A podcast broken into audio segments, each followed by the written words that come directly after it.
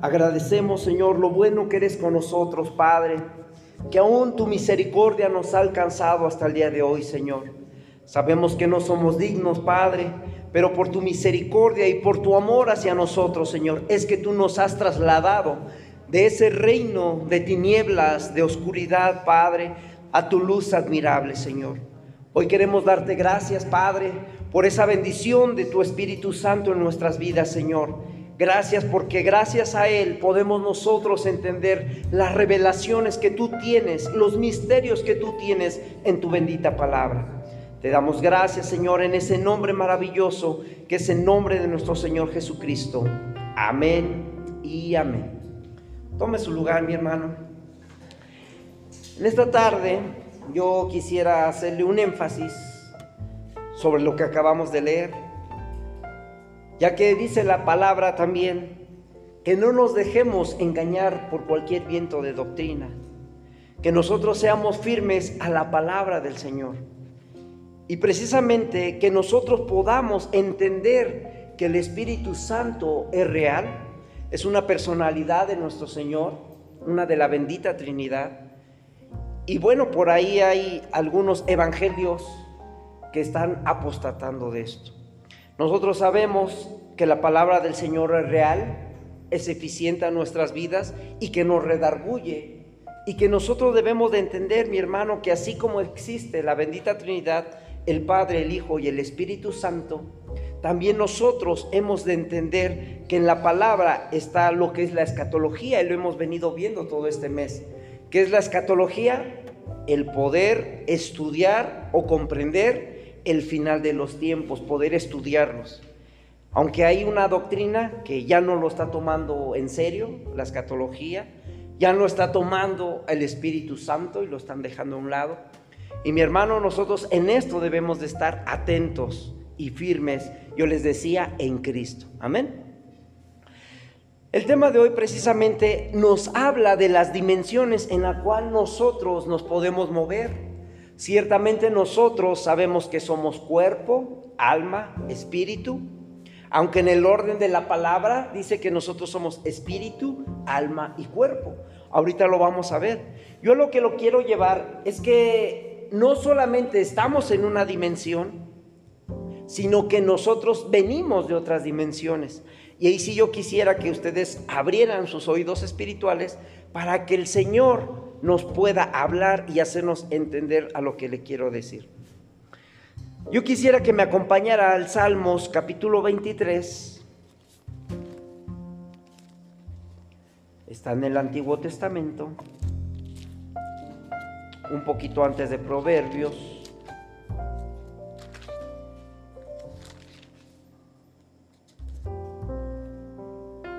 ¿Ya lo tienen? Amén.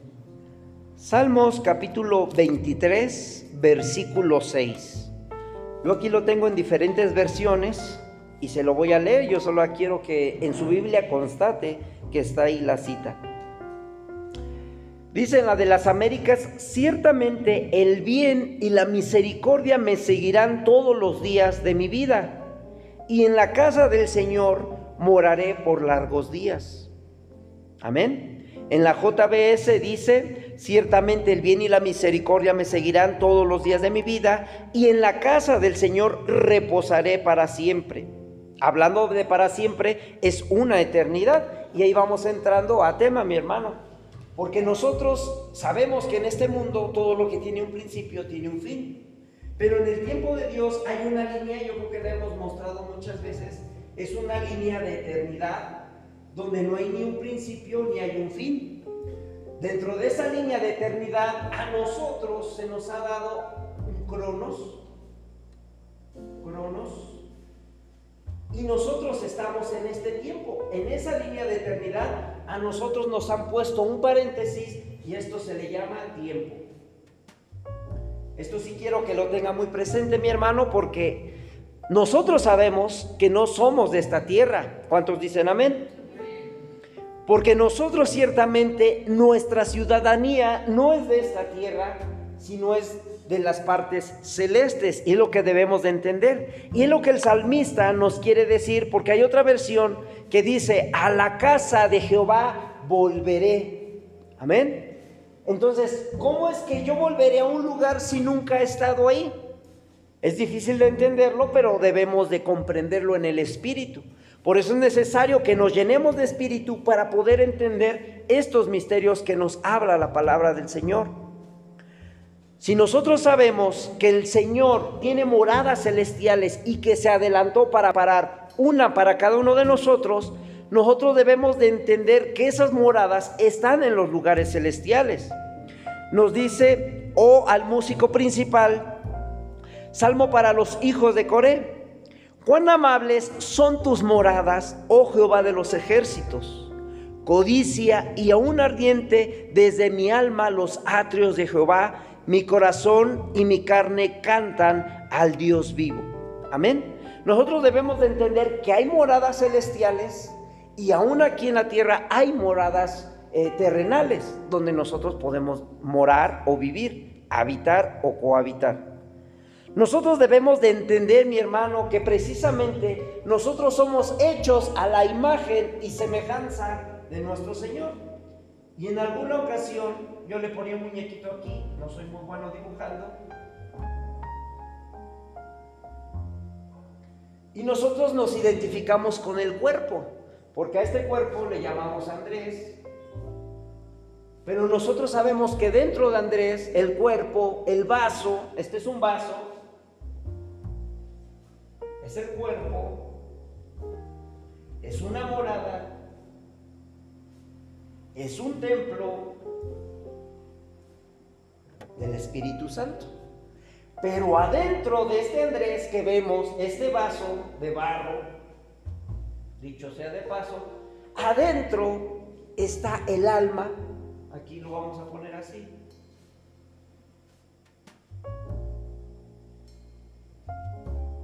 y también está el Espíritu. Aquí lo podemos poner. Entonces, si nosotros somos hechos a la imagen y semejanza de nuestro Señor o de nuestro Dios, no quiere decir que tengamos dos ojos, o que seamos medios peloncitos, o que el Señor sea peloncito, sea chaparrito, morenito. Lo que nos quiere decir la palabra en el libro de Génesis, que somos hechos a la imagen y semejanza de nuestro Señor, porque Él es Padre, Él es Hijo y Él es Espíritu Santo, en la bendita Trinidad. Y así como Él es uno, la Trinidad, nosotros somos uno, porque aquí no hay tres Andrés, pero adentro de mí está el alma y adentro de mí está el Espíritu. Amén. Y nosotros esto debemos de entenderlo porque precisamente en nuestra doctrina cristiana nosotros debemos de entender que el cuerpo, que es lo físico, consta de tres partes y no solamente de una o de dos, como dicen por ahí, sino que constamos de tres. El cuerpo, que es lo físico, ahí si quiere apuntarlo. El alma, que tiene relación con lo emocional, donde están las ideas, los sentimientos y el espiritual que habla del espíritu que está dentro de nosotros. Ciertamente, si nosotros venimos de las moradas celestiales de nuestro Dios, es porque algún tiempo nosotros existimos. Y esto lo podemos ver en Job 38, cuando Dios le pregunta, ¿en dónde estabas tú cuando yo tiraba cordel sobre la tierra? ¿Dónde estabas tú cuando fundamentaba o, o hacía los cimientos de la tierra? Dímelo tú si tienes mucha inteligencia porque para esto tú ya habías nacido. Y si no me cree, puede buscarlo en Job, ahí para que lo lea en su casita, Job capítulo 38. En primera de Tesalonicenses 5:23 nos dice la palabra, y que el mismo Dios de paz os santifique por completo y que todo vuestro ser, ahí sí ponga atención mi hermano, nos dice primera de Tesalonicenses 5:23, si quiere apuntarla, que el mismo Dios de paz os santifique por completo, no en partes, sino por completo. Y que todo vuestro ser, ¿cuál es vuestro ser? Vamos a ver, dice, espíritu, luego alma y luego cuerpo. Ese es el orden. ¿Por qué quiero que tome muy en cuenta esto, mi hermano? Porque si nosotros recordamos, Moisés fue arrebatado, fue subido, para que se le diera la imagen de un tabernáculo. Y aquí yo no soy bueno dibujando, pero me imagino que es así más o menos.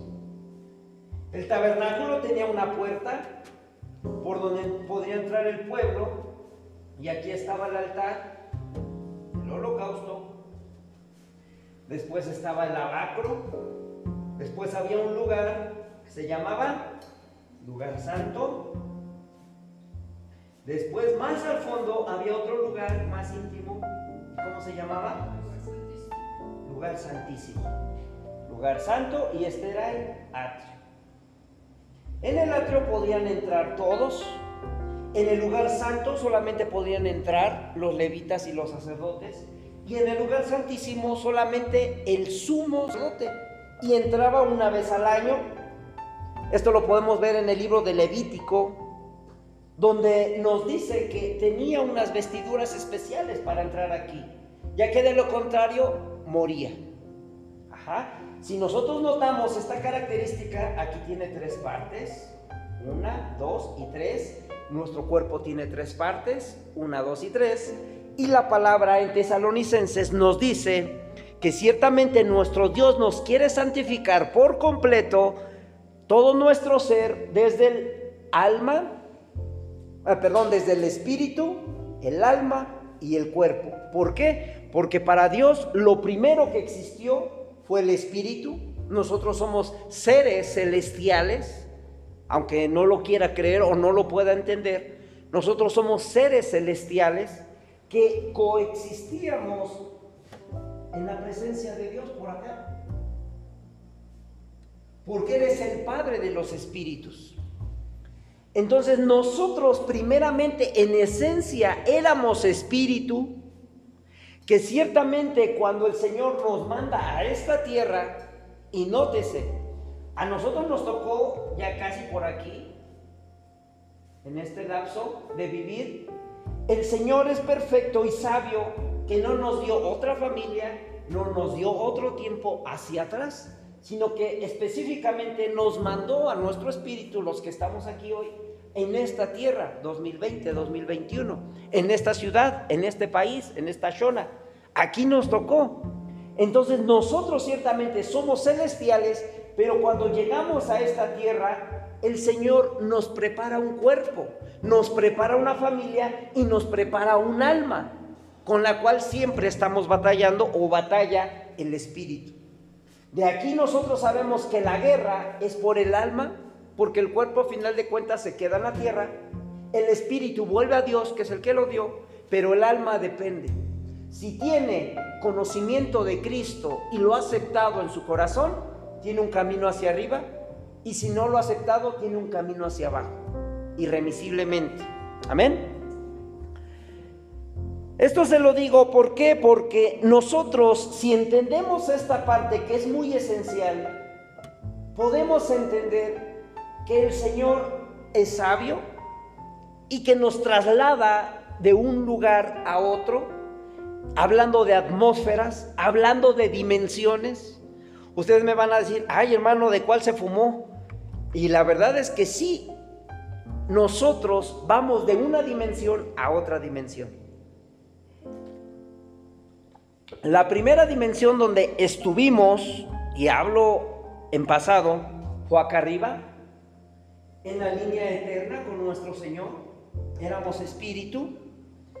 Después nos trasladan de esa atmósfera o de esa dimensión a esta tierra y ustedes me podrán decir, no hermano, yo como que no le creo esa parte. Pues déjeme decirle que no termina aquí nuestro trayecto, sino que de aquí depende el alma, si tiene el conocimiento de Cristo y su aceptación, regresaremos a los lugares celestiales donde nunca debimos de haber salido, y si no lo tienen, regresarán a una condenación eterna.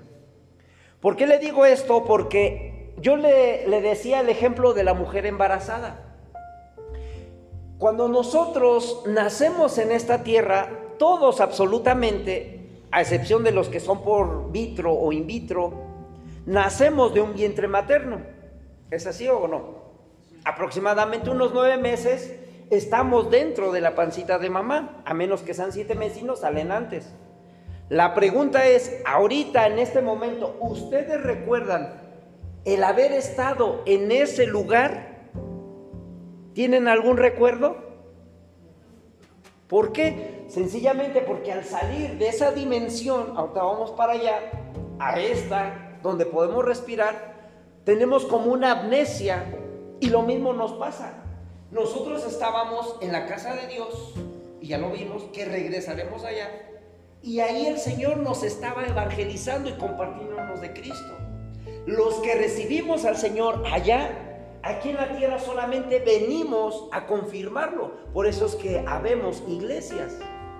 Así como unos aceptaron a Cristo, otros no le aceptaron.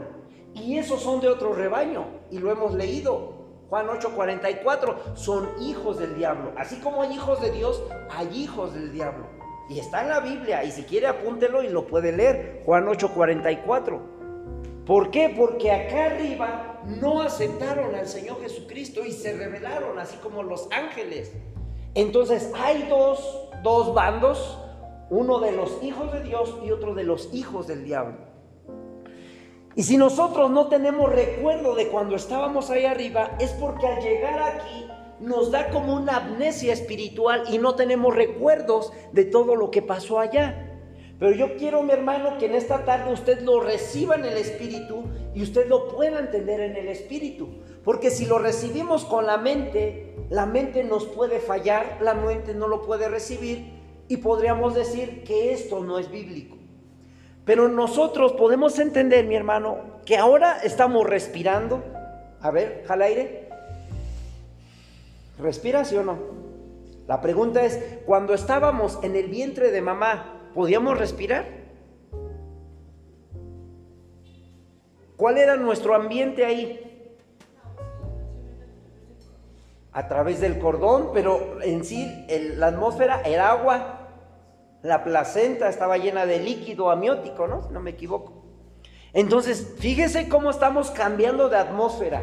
Estábamos en una atmósfera espiritual, estamos bajando a una atmósfera física donde hay muerte, donde hay pecado. Pero antes de llegar aquí, nosotros llegamos al vientre de mamá. Y nosotros podemos entender que en el vientre de mamá nosotros fuimos formados le digo, a menos que sea por la ciencia, a través de la ciencia. Y nosotros podemos entender que durante esas 38 semanas, o, las primeras 38 semanas de fecundación del bebé, no hay huesos o hay huesos. No hay huesos. ¿Cómo es que cuando nosotros nacemos ya traemos esos huesos? Mire qué grande es nuestro Dios, qué maravilloso es que nosotros podemos entender que Él manda al Espíritu y escoge a nuestra mamá.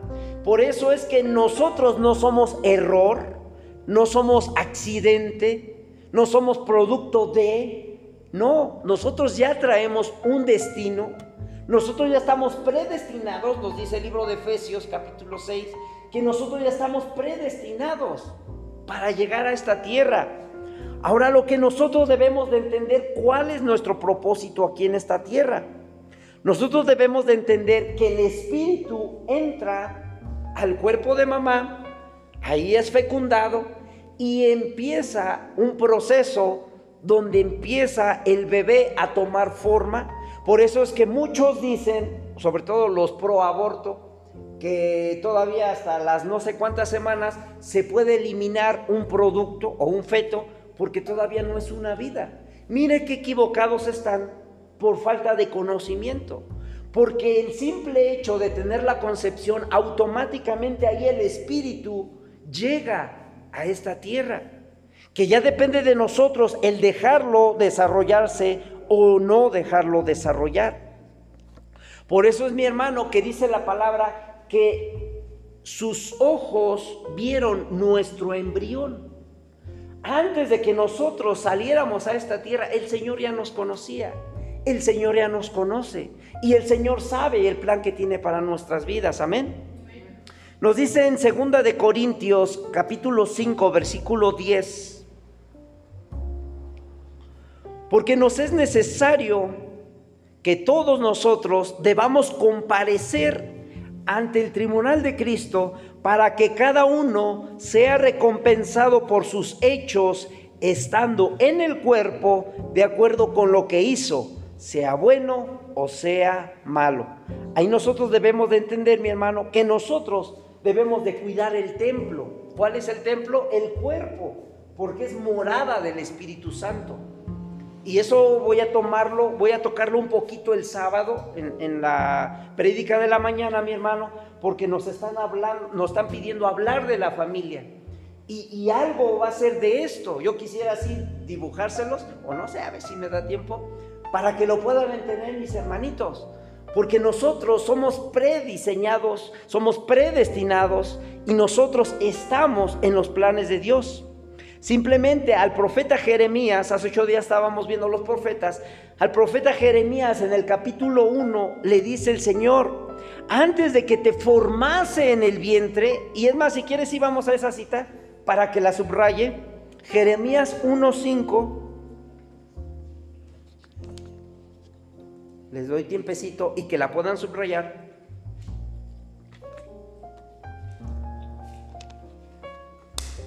Y, ahí vamos a matar dos pájaros de un tiro, mi hermano. Porque muchas veces nosotros decimos que somos producto de la fecundación de mamá y papá, por amor o por lo que usted quiera. Otros pueden decir es que yo fui producto de un error. Y mire qué equivocados estamos. Porque fíjese lo que dice la palabra. Jeremías 1.5, ¿ya lo tiene? Dice la bendita palabra, antes que te formase, Dios, Jehová de los ejércitos, antes de que te formase en el vientre, te conocí. ¿Quién es el que nos forma en el vientre de mamá? Ahí no dice papá o mamá, porque hubiera dicho antes de que tus padres te, te formasen, antes de que tus padres te concibiesen, y no dice así, dice antes de que te formase en el vientre, te conocí. Ahora, la pregunta es, ¿cuándo nos conoció el Señor? Aquí está, aquí está papá, aquí está mamá, y todavía no tienen esa fecundación, y dice la palabra que antes de eso el Señor ya nos conocía. ¿Dónde? ¿Cuándo? En los lugares celestiales. Antes de que hubiera sido por producto de una violación, muchos pueden estar en ese caso, algunos conocidos, y dicen, yo nunca hubiera nacido, mire qué equivocados estamos, porque no somos productos de la casualidad. El Señor nos conocía antes de que llegáramos al vientre de mamá, antes de que llegáramos a esa atmósfera de agua. Ahí no podíamos respirar, estábamos en agua. Ahí no podíamos abrir los ojos o ver la luz, estábamos en un lugar oscuro. Ahí no podíamos hablar, no podíamos caminar, no podíamos llorar porque estábamos en otra dimensión. A diferencia que cuando salimos en el parto, ya podemos respirar, podemos llorar, podemos abrir los ojos, ¿sí o no? Cambiamos de atmósfera, cambiamos de dimensión. Mire qué, qué, qué precioso es nuestro Dios que nos traslada de atmósfera en atmósfera, de una dimensión a otra dimensión. Y nos dice ahí en la segunda parte, y antes que nacieses, te santifiqué. Y esta está buena, la voy a apuntar para el sábado, porque voy a hablar de Juan el Bautista, que también el Señor lo había apartado y santificaba a la familia antes de llegar aquí a la tierra. Y mire que esta cita está muy bonita, el Señor me la puso ahorita. Antes de que nacieses, te santifiqué y te di por profeta a las naciones. Amén. El Señor ya tenía un plan para nosotros en esta tierra. Ya tenía una tarea para nosotros específica. Que nuestra labor es realizarla. Podemos ser profetas, podemos ser pastores, podemos ser evangelistas, maestros. Cualquier tarea que el Señor nos ponga, nosotros debemos de realizarla porque Él nos ha santificado y nos ha llamado para servirle. Amén. Quisiera que apuntara la cita de Eclesiastés 11:5. A ver si nos da tiempo de, leer todas. Usted sabe que el libro de Eclesiastés lo, escribió el, el rey Salomón, hijo de David. Eclesiastés 11:5. Nos dice la bendita palabra del Señor así. Y ponga atención, porque el Señor lo dijo. Como tú no comprendes cómo entra, y ponga atención, el espíritu a los huesos, ¿dónde mora el espíritu? En los huesos. Ahí subrayenlo, téngalo muy presente. El espíritu mora en los huesos. En el vientre de la mujer encinta. Es de lo que estamos hablando. Una mujer embarazada solamente tiene una fecundación. Ahí el Señor ya nos conocía desde antes y nosotros no podemos entender cómo el Espíritu entra a los huesos en el vientre de una mujer embarazada. Así como no entendemos eso, no comprenderás la obra de Dios quien hace todas las cosas. Aquí nosotros, mi hermano, debemos de entender esto en el espíritu, porque es lo que le repito, si nosotros utilizamos nuestra mente, para muchos se les va a hacer locura, para los científicos se les va a hacer loco. ¿Cómo es posible que entraron los huesos al vientre de mamá? ¿Cómo entran unos huesos si son algo duro? Gracias a Dios y a la genética que traemos, adentro se empieza a reproducir. Y nosotros debemos de saber cómo se forman. Una, una cita que, que, nos deja muy claro eso es esta, la de Eclesiastés. Porque nos dice, si tú no entiendes cómo es posible que el Espíritu entre, mucho menos vas a entender la obra de Dios. Y mire que es maravillosa la obra de Dios. Le voy a leer otra, otra cita, otra, otra versión y dice, ¿Cómo no sabes cuál es el camino del viento? ¿O cómo se forman los huesos en el vientre de la mujer encinta? Tampoco conoces la obra de Dios que hace todas las cosas. Esta es la de las Américas. Nosotros debemos de entender, mi hermanito, que Dios es maravilloso y tiene todo el control desde antes de la fundación del mundo. Nosotros somos chiquititos. Dice la nueva traducción viviente. Así como no puedes entender el rumbo que toma el viento, ni el misterio de cómo crece un bebecito en el vientre de su madre. Tampoco puedes entender cómo actúa Dios, quien hace todas las cosas. Aquí nosotros debemos de, de entender que si no entendemos cómo es que nace un bebé de una mamá, mucho menos vamos a entender todo lo que Dios está haciendo en su vasto universo.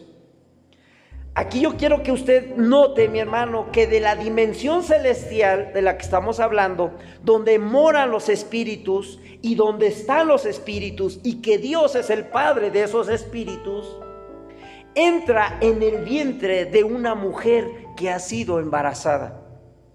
Que nosotros podamos notar el primer traslado de la dimensión celestial a la dimensión en esta tierra dentro de un cuerpo de una mujer embarazada. Allí nosotros podemos ver que en el vientre de mamá es otra ecología. Ahí nosotros podemos ver que el bebé está dentro del agua, está alimentándose por el cordón umbilical, que no llora. Y qué bueno, porque si llorara, imagínese, nueve meses y sin poder hacerle nada. Y que ese bebecito no necesita ropa. Fíjese qué casual. No necesita ropa. Está en otra atmósfera, en otro ambiente donde no sufre de frío, a diferencia de Toluca, la Bella, sobre todo en diciembre. Pero mire que al nacer ese bebecito sale de esa dimensión de la mamá, sale de esa ecología y ahora ¿qué es lo primero que va a tener? Hambre, frío, sueño, le, van a dar ganas de llorar, va a necesitar respirar, va a necesitar ir al baño, o bueno, lo llevan. ¿Por qué? Porque está en otra atmósfera. Acaba de salir de una ecología y ahora se enfrenta a otra ecología, que si no cubren al bebé rápidamente puede entrar con hipotermia y se puede... Ajá, me entiende. ¿Por qué? Porque está en otra atmósfera. Cuando está en el vientre de mamá no necesita muchos cuidados. Se duerme la mamá y el bebé feliz y contento porque está comiendo. Todas sus necesidades son cumplidas, pero naciendo o estando expuesto a esta atmósfera, si no le atienden al darle de comer, ¿qué es lo que hace el bebé? Una chilladera. Si se hace del baño, otra chilladera. Y ahí la mamá tiene que estar más al pendiente, el papá juntamente se desvelan y están al pendiente del bebé porque lo pueden aplastar, porque se les puede caer. Y siendo que estando en la atmósfera dentro de mamá, no pasa nada. Felices y contentos los tres. Amén. Quisiera que me acompañara al libro de Colosenses capítulo 1 Porque así como vemos ese traslado de los lugares celestiales al, vientre de mamá, vamos a ver que el Señor nos traslada del reino de tinieblas al reino de su luz admirable.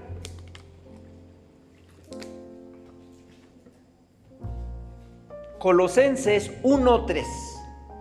Cuando lo tenga puede decirme amén, mi hermanito. Amén.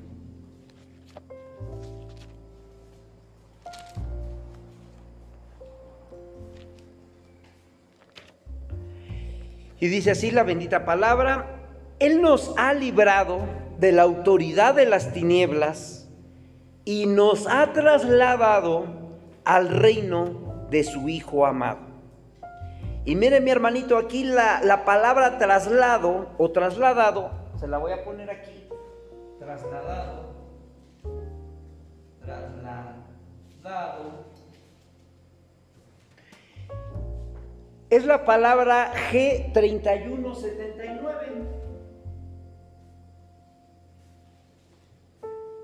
del diccionario Strong. Y, ahí nosotros podemos entender que esa palabra traducida es metishtemi, metishtemi, trasladado. Y precisamente eso es lo que hizo el Señor cuando estábamos en los reinos celestiales nos trasladó a este reino. Ahora nosotros estando en la tierra podemos conocer a Cristo y nosotros podemos recibirle y al recibirle Él nos lavará y nos limpiará de todos nuestros pecados. Esta palabra de trasladado de la cual nos habla nos dice en su definición que significa transponer, transferir o retirar de un lugar.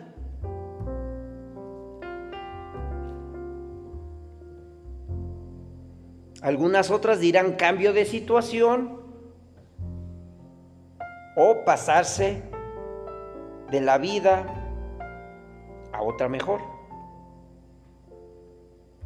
Y nosotros podemos entender, mi hermano, que nosotros antes estábamos en un reino oscuro, de tinieblas, y el Señor viene y nos traslada a un lugar donde hay luz y no hay oscuridad. Y algo parecido nos pasó cuando salimos del vientre de mamá. Le repito, ahí no veíamos luz, de hecho no nos acordamos, pero nosotros estábamos en un lugar oscuro, y cuando nosotros salimos de ese lugar oscuro, llegamos aquí a la tierra y nosotros podemos ver la luz. ¿Y qué le dicen cuando está un recién bebecito nacido? Tápale los ojitos para que no lo lastime la luz. ¿Sí o no? Porque venimos de un lugar de oscuridad. Así nosotros fuimos trasladados, fuimos transpuestos de ese reino de oscuridad, que es el reino de las tinieblas, ahora en el reino de Dios, en su luz admirable y sabemos que esa luz se llama Cristo. Amén. Ahora vamos un poquito más atrás en el libro de Lucas capítulo 4.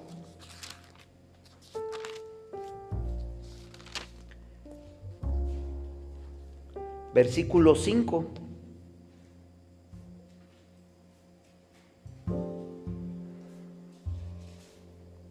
Aquí vamos a empezar un poquito en tema, mi hermano. Fíjese toda esta introducción para apenas empezar a entrar en el tema. Vamos a ver los traslados o la ruta que hizo Jesucristo. Porque esa misma ruta que hizo nuestro Señor Jesucristo es la que vamos a hacer nosotros como iglesia. Y recordemos que nosotros como iglesia somos el cuerpo místico de nuestro Señor Jesucristo.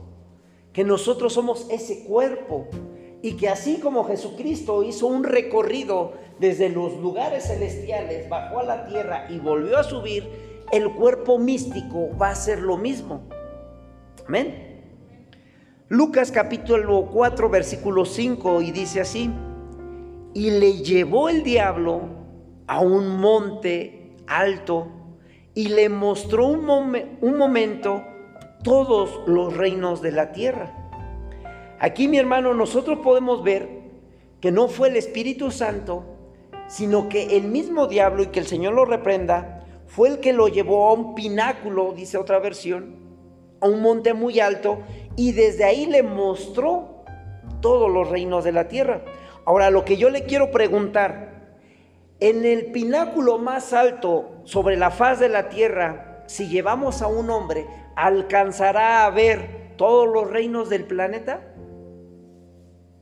Entonces, ¿cómo es que ahí lo lleva este ser a nuestro Señor Jesucristo y desde ahí pueden ver los reinos de la tierra? Yo pienso, yo me imagino que no fue un plano terrenal, sino que subieron más arriba, mi hermano. Y ahí ya vamos entrando un poquito a tema. Porque este mismo tabernáculo que tenemos aquí, parte 1, parte 2, parte 3, lo que yo quiero enseñarle esta tarde es que no lo veamos en esta parte horizontal, sino que lo podamos ver en una parte vertical. A modo de que la tierra es el número uno, llamado atrio, el número dos está aquí arriba, son los lugares celestiales, y el número tres está el lugar santísimo, donde está la presencia de nuestro Dios. Entonces, aquí si nosotros podemos verlo en esa posición, el Señor desde aquí arriba pudo ver los reinos de la tierra, que son lo que le estaba ofreciendo Satanás en ese momento. Le estaba ofreciendo todos los reinos de la tierra. ¿Por qué? Porque a él se los habían entregado. Él es ahora el príncipe de la potestad de los aires. Entonces, yo, yo lo decía el lunes, que no caigamos en el engaño de que Satanás está acá abajo Acá abajo que hay el inframundo. Y debajo de este inframundo está el tártaro. ¿Qué otra? Infierno. ¿Qué otra? Abismo. ¿Otra? ¿Cuál? El Geena. Bueno, son diferentes nombres. Geena. Otro, el mar, es el primero. Entonces muchos relacionan a Satanás y piensan que él está en el infierno y que es el que lo está cuidando. Y que él está encerrado ahí en su trono grande, vestido de rojo, con sus cuernotes y su cola, mandando a los demonios. Y la verdad es que no es su lugar ahí. Él está en la potestad de los aires. Si nosotros recordamos el libro de Job, cuando se presentan los hijos de Dios delante de Dios, dice la palabra que venía entre ellos Satanás y que le pregunta, ¿de dónde vienes tú? ¿Y qué le responde? De rodear la tierra. No le dice, vengo del infierno, ni del tártaro, ni del abismo. Le dice, vengo de rodear la tierra. Entonces, ¿cuál es su, cabaña o, o su centro de operaciones? La potestad de los aires. Ahí es donde está, ahí es donde llevó al Señor Jesucristo para que pudiera ver todos los reinos de la tierra. Y le dijo, si postrado me adorares, te los daré. Fíjese el poder que tiene porque no se lo han quitado, pero que nosotros podamos ver el recorrido que hizo nuestro Señor Jesucristo. Primeramente, dice Juan 1.1, en el principio era el verbo y el verbo estaba con Dios y el verbo era Dios, es Dios. Ahí estaba nuestro Señor Jesucristo. Después nos dice la palabra, me preparaste un cuerpo.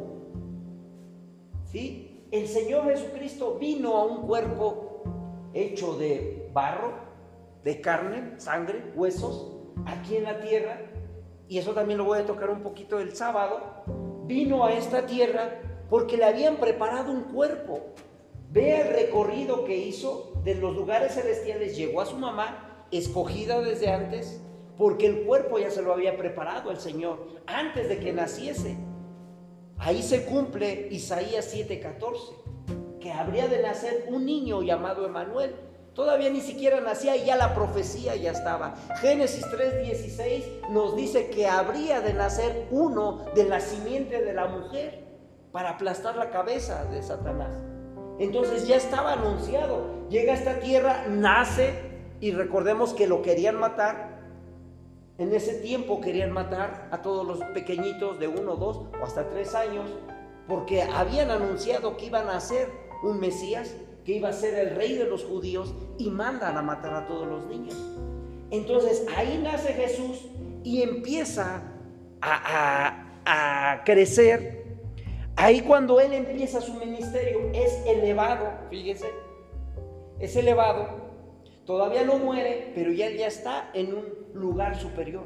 Ahí nosotros podemos recordar un poquito a Juan, que nos dice, no sé si en el cuerpo o en el espíritu, pero fui arrebatado. ¿A dónde? Al tercer cielo, para ver la gloria del Señor. Moisés pasó lo mismo. De este plano terrenal fue elevado para que pudiera ver las medidas que tenía el tabernáculo. Y, aquí nosotros podemos pensar, usar un poquito eh, el sentido común. Si yo le dijera en este momento todas las medidas del tabernáculo, ¿usted sería capaz de recordarlas? Honestamente, yo creo que no. Entonces la pregunta es, ¿cómo es posible que él subió y bajó y se quedó con toda ese, todo ese conocimiento? Porque Él subió de este lugar de cronos, de tiempo, a este tiempo que no tiene tiempo. No sé si me doy a entender. Él subió de este lugar, pudo haber sido un segundo, dos segundos, tres segundos, cuatro segundos, un día, dos días, pero acá pudieron haber sido años. ¿Por qué? Porque aquí arriba no hay tiempo. Y aquí nosotros debemos de entender esto un poquito, mi hermano, porque Aquí nosotros podríamos verlo como una abducción de los extraterrestres, que aquí pasaron dos o tres segundos y acá fue semanas, años, meses. Y ahí nosotros podemos entender que el Señor se mueve de esa forma. Quisiera que me acompañara al libro de Juan, capítulo 20, versículo 17.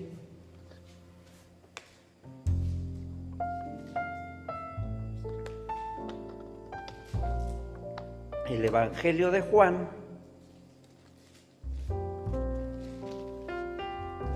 capítulo 20, versículo 17.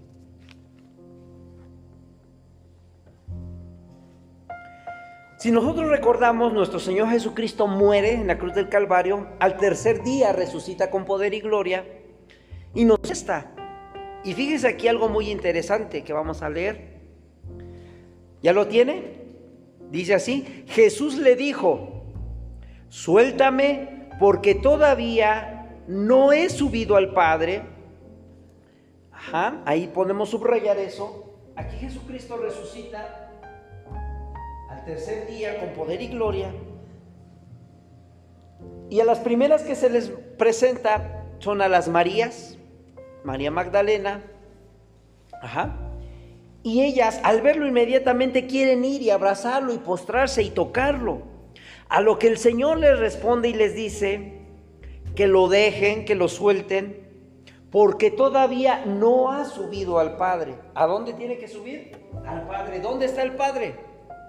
Dice la palabra que los cielos, de los cielos, hablando en plural, cielos, aquí por lo menos ya estamos hablando de dos Y después repite los cielos nuevamente. Y después dice de los cielos, estamos hablando otros cielos, no pueden contener la gloria. ¿Qué quiere decir? Que entonces un séptimo cielo sí puede contener la gloria del Señor. Entonces, ¿a dónde iba a subir nuestro Señor Jesucristo? A la presencia de Dios. Ahí se iba a presentar. Cuando el sacerdote entraba al lugar santísimo, entraba una vez al año para ofrecer sacrificio por todo el pueblo. Y recordemos que el sacrificio que hacía tenía que llevar la sangre al lugar santo y después entrar al lugar santísimo para esparcirla ahí y esa sangre ahora subiera como olor fragante delante de nuestro Señor. Aquí cuando Cristo muere y resucita, tenía que hacer lo mismo y llevar esa sangre hasta la misma presencia de Dios.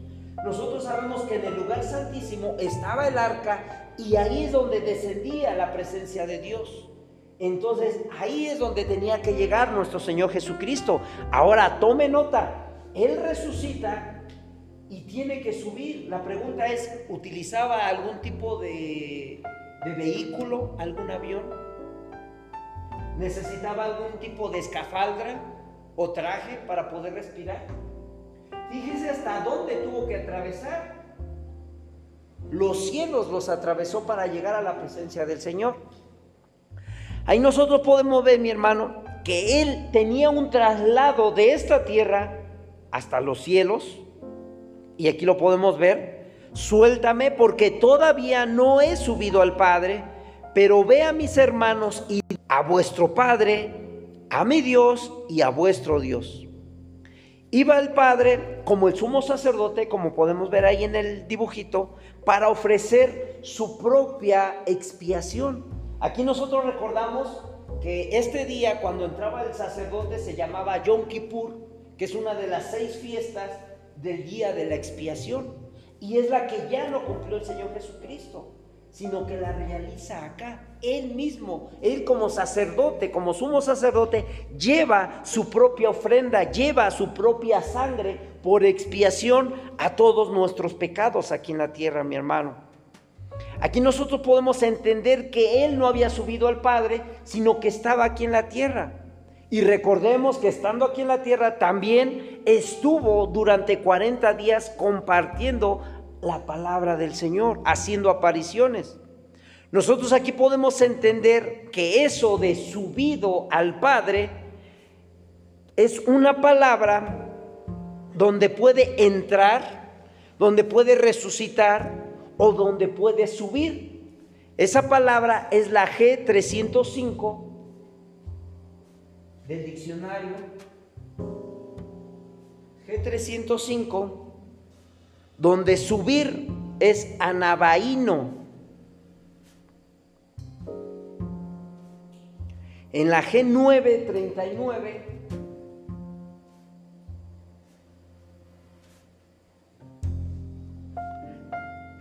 Nos habla de subir, de entrar, de crecer, de resucitar o de subir.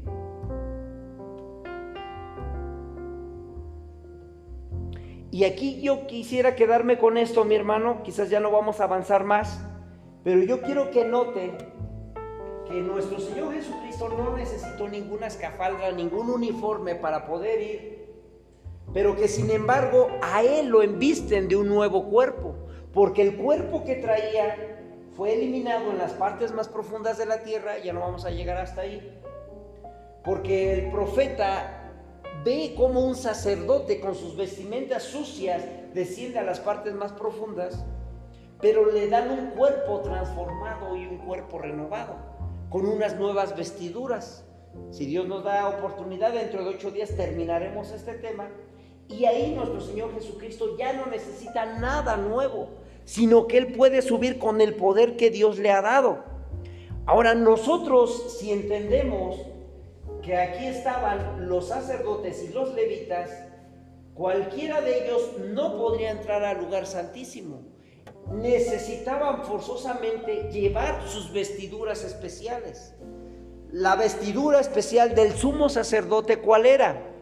Que llevaba el pectoral, Aquí nosotros sabemos que los sacerdotes estaban con lino fino, pero para entrar al lugar santísimo necesitaban forzosamente llevar su pectoral, que representaba las doce piedras, las doce tribus, necesitaban llevar sus sombreras, que eran las cuales llevaban el peso de las doce tribus, necesitaban llevar su mitra que decía santidad a Jehová, necesitaban llevar también su vestimenta con las campanillas para presentarse delante del Señor, porque si no era así, el que se presentara delante del Señor irremisiblemente iba a morir, porque no vestían de acuerdo a la santidad.